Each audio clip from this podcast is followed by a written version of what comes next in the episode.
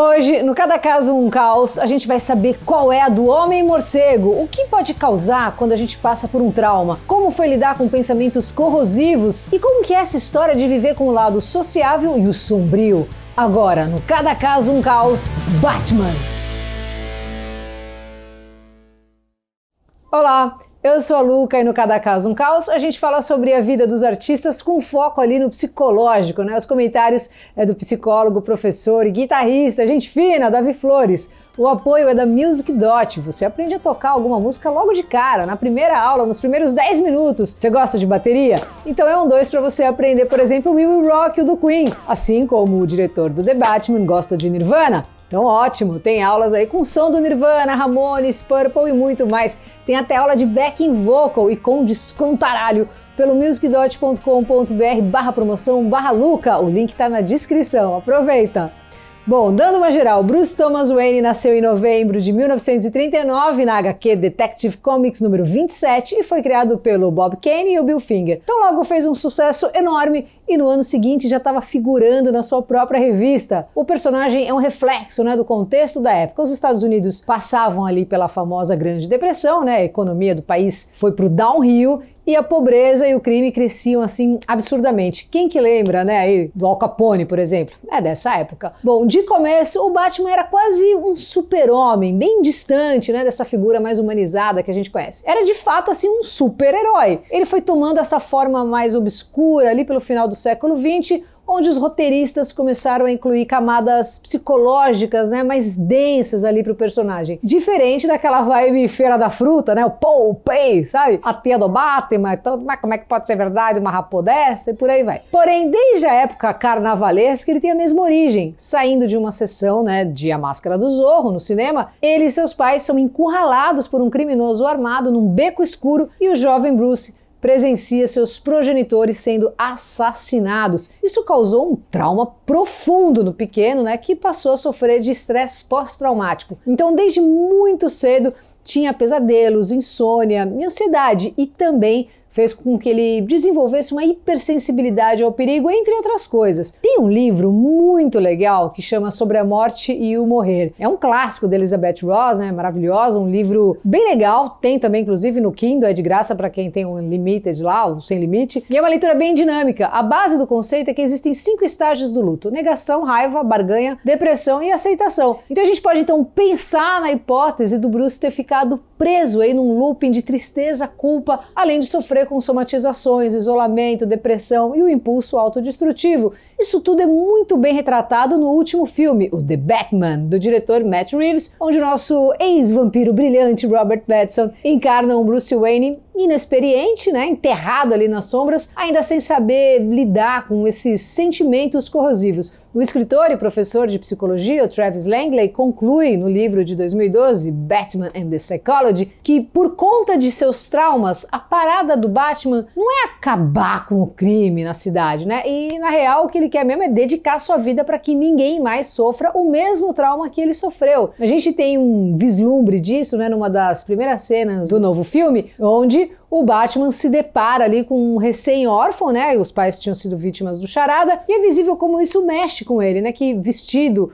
ali pro baile dos enxutos, toma isso como motivação para derrubar o vilão, ainda que o roteiro não deixe isso claro, né? Uma coisa meio assim, os caras resolvem só na fotografia, que é também de cair o queixo. E não é só contra a bandidagem que ele luta, não, mas também contra seus próprios medos. Daí vem a figura do morcego. Em várias culturas, o morcego é tido como uma representação do mal. Só aparece à noite, né? chupa sangue, suas asas sempre figuram aí em demônios assustadores, enfim, só coisa boa. Além disso, eles sempre despertaram um medo paralisante no pequeno Bruce, como muito bem retratado no ótimo Batman Begins de 2005. No filme, depois de uma longa jornada ali de autoconhecimento pelo mundo, além de um treinão com a Liga das Sombras, o Bruce se submete a um tipo de terapia de exposição, né, descendo na caverna onde o trauma despertou e encarando os mamíferos voadores de frente. Assim, ele consegue domar seu medo e o incorpora ali na sua nova personalidade, o Batman. Com isso,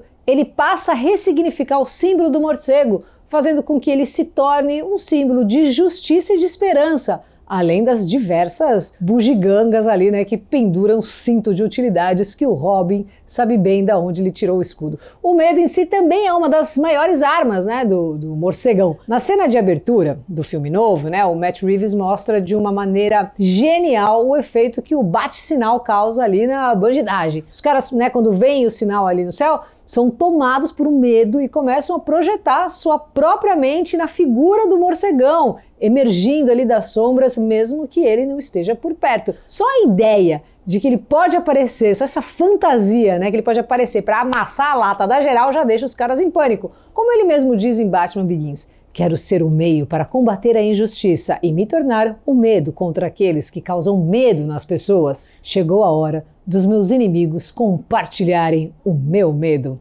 Ah, vai vendo. Mas os dodóis não param por aí, né? Ele também tem uma obsessão quase compulsiva em ajudar as pessoas e garantir que inocentes não sejam feridos. Claro que não consegue ajudar todo mundo, não dá. E isso faz com que ele trave um longo conflito interno de não se achar suficiente e acaba vivendo uma vida solitária, porque tudo que o distancia da missão que ele se deu como Batman, ele corta fora.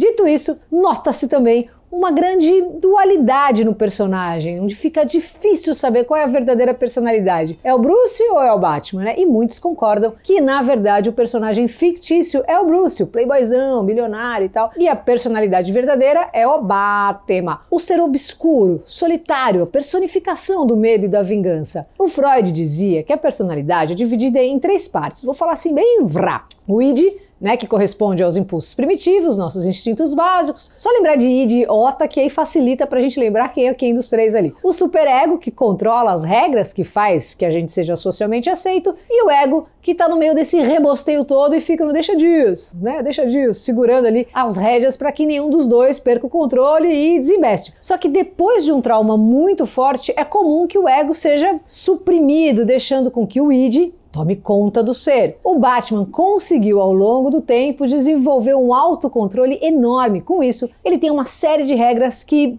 limitam suas ações e consegue dar uma segurada no id para não fazer idiotices demais, esmerdalhando por aí, matando geral. Ele tem a linha muito bem desenhada na cabeça, né? E sua principal regra é não matar, além também de uma grande aversão a armas de fogo. Ambos reflexo contrário do que aconteceu com seus pais. Como ele mesmo diz, a mulher gato ali, né? Ele fala em The Batman. É isso que diferencia a gente dos bandidos. Se matarmos, nos tornamos iguais a eles. Claro, tem várias interpretações diferentes do personagem e em algumas delas o Batman de fato mata e usa armas de fogo, né, Zack Snyder? Mas no cânone principal ali, o morcegão fica nessa de autocontrole mesmo. Ele disse uma vez que tem medo de entrar no asilo Arkham, olha que interessante, e as portas se fecharem e ele subitamente se sentir em casa. E falando em Asilo Arkham, é muito interessante ver como a galeria de vilões também se baseia em grandes traumas, mas sem todo o autocontrole do morcegão, o que leva eles para o espectro oposto, ou seja, o id,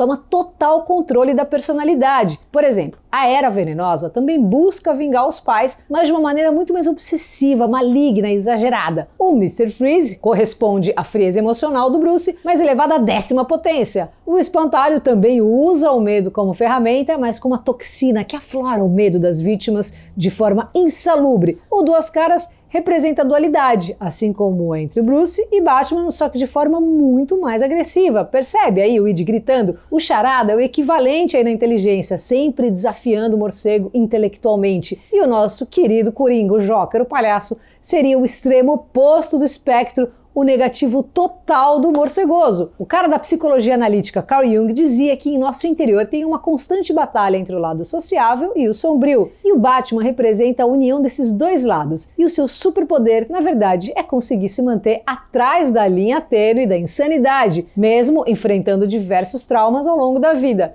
E quem ainda não viu o filme novo, corre então para ver aí no IMAX, porque além de lindo, a trilha sonora é de ó arrepiar, chega arrepia. Vida longa ao morcegão e para falar sobre o Batman dentro desse monte de coisas, vamos ver aí o Davi Flores, psicólogo, professor, psicanalista e gente fina. O que, que você vai escolher para solar? Quero ver, Davi!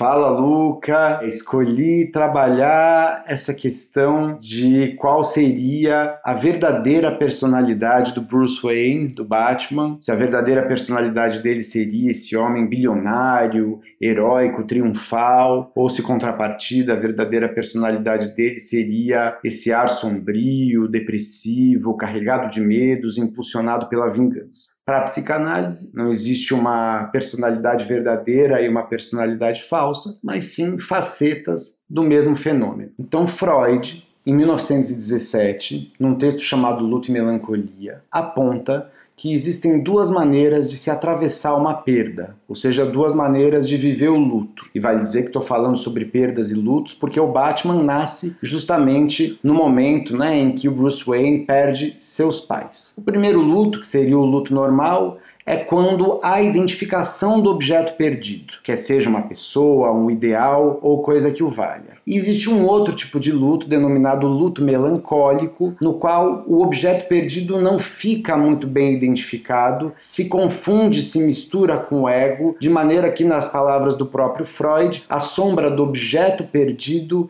recai sobre o ego. Os resultados desse fenômeno são dois e aparecem alternadamente justamente na personalidade do Bruce Wayne Batman. O sujeito recai em depressão, já que o objeto perdido está confundido com o ego, ou o sujeito triunfa sobre o objeto perdido, torna-se heróico, triunfal, poderoso, como se a perda jamais tivesse se dado. E aí estão justamente as duas facetas, o sombrio e o triunfal, que aparecem no Bruce Wayne, no Batman, e dizem respeito justamente ao luto indigesto. Vale lembrar ainda que o desejo de triunfo e a grande depressão são justamente as duas facetas da época em que o personagem, o Batman, foi criado, levando-se em consideração ainda que, para além do sonho de triunfar, o sonho de triunfar dizia respeito justamente a dinheiro, então cria-se um herói bilionário. Vale dizer ainda que nós abdicamos na psicanálise dessa escolha sobre quem é e quem não é na teoria dos sonhos, já que entendemos que nos sonhos todos os elementos que aparecem, quer seja o próprio sujeito que sonha, quer seja outra pessoa que foi sonhada por ele, são manifestações de sua própria personalidade. E assim a gente pode também interpretar a história do Batman como um grande sonho do Bruce Wayne, no qual ele aparece tanto na máscara do Zorro, quanto no morcego projetado que amedronta, quanto naquele que tem medo de morcegos e quando vê o símbolo do Batman o teme. De algum modo, a história pode ser vista como um sonho criado de resolução para o sofrimento, para o trauma, para o luto vivido naquele momento da vida dele. Um beijo, Luca. Valeu, até a próxima. E aí, curtiu? Tomara que sim. Então, bora se inscrever, fazer aquele esquema todo, aquele pacote completo aí que sempre ajuda a gente, beleza? E aproveita, claro, e me segue no Insta. Valeu e até quinta que vem aqui no Cada Caso um Caos.